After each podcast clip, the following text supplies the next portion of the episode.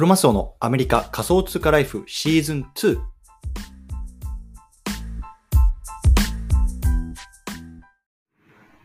はい、ということで、毎日スペース、今日もやっていきたいと思います。よろしくお願いします。12月の17日土曜日ですね、朝ですね、よろしくお願いします。ですみませんね、今日ちょっといつもとイレギュラーで、毎日ね、スペースは日本の時間の10時半に、夜10時半にやってるんですけれども、今日ね、ちょっとイレギュラーという形で、えっと、朝の、まあえっと、土曜日の9時にやってます。で、なんでこれね、イレギュラーなのかっていうね、最初話しておこうかなと思うんですけど、今実はね、日本に帰ってきてるんですよ。僕、今、あのアメリカの方に住んでるんですけれども、まあ、ちょっとね、あの所用がありまして、日本の方に帰ってきてるので、まあ、昨日ちょっと一日移動っていうのもあったので、なかなかこうスペースする時間もなくてですね、あの爆睡してました。で、ちょっと今日朝起きて撮っとかないとなと思って撮ってるので、まあ、そのあたりをね、少し話していきたいなと思います。聞こえてますかね？大丈夫そうですか？ちょっといつもと違って、あの、iPhone の、なんだ、あの、ワイヤレスイヤホンで撮っているので、もしかしたら聞きにくいなとか、あの、かもしれないですね。あとちょっと今、実家の方にいるんですけれども、あの食洗機回っててガーガーうるさいかもしれないんで、そのあたりね、ちょっとあのご理解いただければなと思います。よろしくお願いいたします。あ大丈夫そうですね。ありがとうございます。とわいさんね、いつもあのいいねくださる、あのすごい優しい方、どうもありがとうございます。OK、じゃあやっていきましょう。で今日ね、内容なんですけれども、発信活動に使える AI ツール4選というようなテーマで話して話していきたいなと思います。で皆さんね、あのチャット GPT ご存知ですか？もうね、ここ2週間ぐらいか、もう世界中でめちゃめちゃバズってる、あの、AI チャットツールなんですけども、使ってますかね、まあ、なんかそういうのもあって、あの今ね、この AI のツールっていうのは結構ね、まあ、いろんな界隈であの話題になってると思ってるんですよね、思うんですよね。こうね、AI に文章を書かせて、こう自分のね、ブログを作ってもらうとか、まあ、いろんなね、使い方をしてる方いると思うんですけども、まあ、今日はね、特にこう発信活動ですよね。まあ、そのあたりにこう使えるような AI ツールっていうのをこうピックして、皆さんにお伝えしたいなと思いました。うん、で、これね、別にその、なんだろう、発信活動だけじゃなくて、例えば、ま英語でね、あのその今仕事やってる仕事でね、こう海外の人とコミュニケーションを取らなきゃいけないときとか、もしくはね、こうなんかなかなかこうね、上司のめんどくさいね、こう仕事が降ってきて、それに対する、ね、回答をどうしようかなみたいな、そういうので時間食っちゃうことってあるじゃないですか。やっぱね、そういうのを考えるときのこう時間食う時間ってなかなかね、あのもったいないなと僕自身も思っていて、なので、そのあたりっていうのをこう少しでもね、まあ、時間短縮できれば、そのね、空いた時間っていうのをね、他のことに、ね、こう有意義に使えることができるかなと思いますのでね、もしね、興味ある方はね、まあ、聞いていただいて、まあね、1つでもいいと思います。今日4つ紹介しますけれども、まあね、4つ全部使いこなすっていうよりも、とりあえずね、1つ使ってみてね、あ、AI ってこうなってるんやっていうのをね、分かっていただければいいかなと思います。よろしくお願いします。というところで、えっと、早速本題の方なんですけれども、今日のね、内容、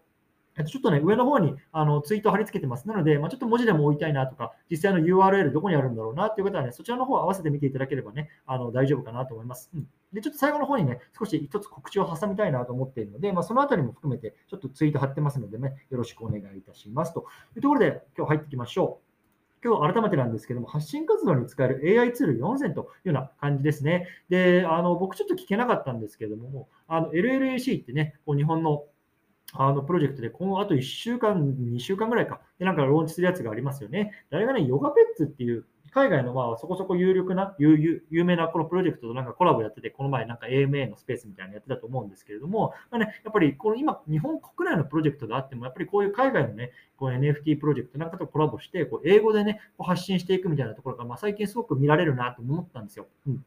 なので結構ね、今回ちょっと、えっと、英語のあのツールになるところも一つちょあのあるんですけれども、まあ、そういう時にね、ちょっとこう、ね、仕事で英語使ってるよとか、これからね、こう海外の人とやり取りしていきたいなって時にもね、こうちょっと使えそうなね、こうツールっていうのをピックアップしてきましたのでね、紹介したいなと思います。で、4つですね、まず、あの先に言っております。ね、 ChatGPT、Hypefury、Grammarly、Wordtune、ね、この4つのツールを今日は紹介したいなと思いますので、よろしくお願いいたします。はい。でね、 ChatGPT ですね、まあ、これね、今ものすごくね、有名なので、もしかしたらね、もう知ってるよっていう方、使ってるよっていう方いるかもしれないんですけども、これね、イーロン・マスクがね、創業メンバーの一人でもある、 OpenAI っていうね、まあ、あの会社の、えっと、チャットツールになってます。で簡単に言うと、例えばね、自分がこう、何々知りたいな、みたいな質問するじゃないですか。それに対して AI がね、チャットのような形で返してくれるっていう形感じになってます。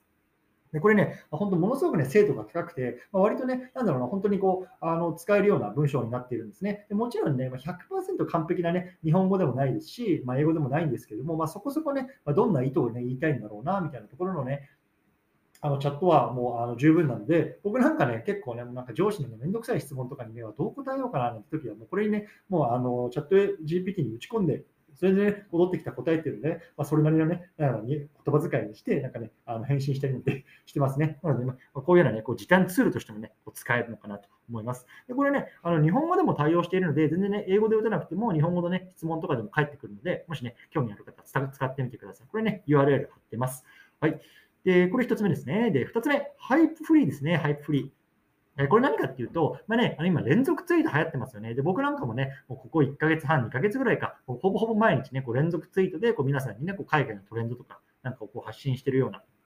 活動を最近こう強化してるんですけれども、ま、何かって簡単に言うとね、まあ、あの連続した、ね、ツイートですよね。この1つのトピックに対して5個、6個とツイートをつなげて、まあ、こう内容を解説していくようなものなんですけれども、今ね、このツイッター上だとなかなかね、この連続ツイートっていうのをね、まあ、あのきちんと保管できたりとか、まあ、タイム、タイムリーにこう発信するものってなかなかないんですけれども、このハイプフリーっていうのは、この、ね、予約投稿機能があるので、もう予約投稿しておくと、このね、連続ツイートの形でですね、こう予約投稿とかをしてくれます。で、これね、あの AI 機能っていうのも搭載されていて、例えばね、どんな文章の型にしたらいいかなとか、ね、そういうようなね、インスピレーションもくれるので、もしね、あのこれからね、あのちょっと連続ツイートあの挑戦したいんだよなとかっていう方はね、まあね、あのこれ使ってみてはいかがでしょうか。うん、すごくね、あの僕も使ってて重宝しています。はい。で、これ2つ目ですね。で、3つ目、グラマリーですね。まあ、ここからね、割とこの英語に関する AI チャット、AI ツールになってます。なので、まあ、あんまりね、英語をまだ使ってないんだよなとか、これからも使う予定はないんだよなということはね、あんまりね、あの参考にならないかもしれないんですけれども、逆にね、こう仕事でね、AI、あ AI じゃない、英語を使ってるんだよなとか、これからね、ちょっとね、自分のこうプロジェクトでね、海外の方とか巻き込んでいきたいんだよなって方がね、割と使えるようなツールかもしれません。で、これね、3つ目、グラマリーなんですけど、これね、この自分の英語の文法がこう正しいかどうかっていうのをね、チェックしてくれるツールなんですよね。うん、でね、まあ、それをきちんとこう直してくれたりとか、あとはね、まあ、ここはね、こういうようなね、このワードにしたらいいでいいいいんじゃないのとかっていうところもね、こう AI がきちんと判断してくれるので、割とね、なんだろうな、あのー、きちんとした文章を書かなければいけないときとかっていうのはね、まあ、これ重宝するかなと思います。で、まあ、僕なんかもね、アメリカでこう仕事とかしててそうなんですけれども、そんなにね、なんだ堅苦しく書く必要もないときとかってやっぱ結構多いんですよね。なんか割と砕けた文章で別にね、文法がそんなにまとまってなくてでも、相手に意図さえ伝わればいいや、みたいな時もやっぱりあるので、まあ、なるべくね、あの僕はこういうのを使わずに、もうなんかちらっと仕上げて時間重視でやろうとして思う思うタイプの人間なんですけど、割とね、こうなんだろうな、硬い、きちんとした文章を書かなきゃいけない時って、まあ、たまにあるじゃないですか。うん、その時はね、こういうのを使うと便利かなと思います。はい。で、これが3つ目でしょ？で、4つ目、ね、最後なんですけど、ワードチューンですね。これね、結構あの良くて、これね、自分がね、言いたいものに対して10通りぐらいね、こんな表現がいいですよっていうのね、内容、を提案くれるんですよ。例えば、なんだろうな、ちょっと僕今出て、出て、あ、ちょっとこれ見るか。あの、例えばね、えー、っと、じゃちょっと日本語で最初言うと、ね、こうみんなにね、こう、あのすごいね、エキサイティングなね、シェアしたいニュースがあるんだよ、みたいなね、ところを打ちますと。で、その時にね、まあ一つ出てきた文章がこう、I have exciting news to share ね。I have exciting news to share ってね、あの自分で打つとします。そしたらね、まあ3つぐらいね、こう提案してくれるんですよ。他の言い回しありますよ。例えばね、I have great news. I've got exciting news to share. I have something exciting to tell you. ね、こんな風に同じ内容なんだけれども、こういくつかのね、まあ、あの言い方を提案してくれるんですよね。でこの、ね、言い方もね、まあ、少し砕けた言い方からちょっとね、フォーマルな言い方まで、まあ、いろんな言い方あるので、まあ、ちょっとね、上司に言わなきゃいけないときはね、少し硬い言い方にしようかなとか、でも友達の時はちょっと砕けた言い方がいいかなとか、まあ、そんな風にしてね、まあ、このチャット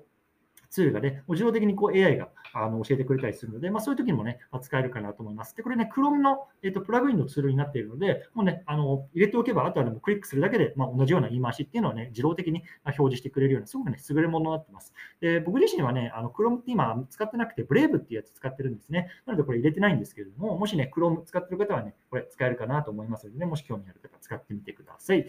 はい、って感じですかね。うん。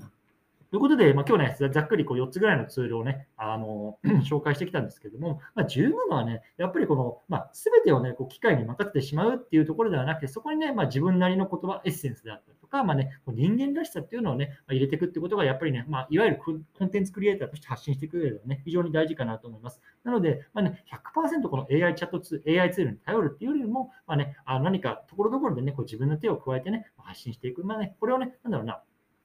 うん、そうだね。そういうなんかこう仕事を効率化したりとか、そういうようなところのツールとして、まあ、使っていけばね、あ仕事とかが早くなっていくのかなと思いますのでね、まあ、もし興味がある方はね、こちら使ってみてください。はい、ということでね、今日この辺りなんですけれども、何か質問とかコメントありますかね？もしあればコメント欄とかね、手を挙げてね、あのー入っていただいても大丈夫です。ちょっとね、もしかしたら質問とかね、もしかあの打ってる方いるかもしれないんで、簡単に最後ね、ちょっとこう口だけさせてください。一つね、あのツイートは上の方にまた貼り付けてるんですけども、来週ね、あのスペースをやります。で、まだね、もう少し日があるので、あの直前になってね、あの出たいな、出られないなっていう方、もちろんいると思うんですけれども、あのブロガーのね、斉藤さんという方いるんですいるんですね。で、この方はまあ DeFi に関するこうブログをね、まあ、書かれていて、最近だとね、こう DeFi トレンドなんかを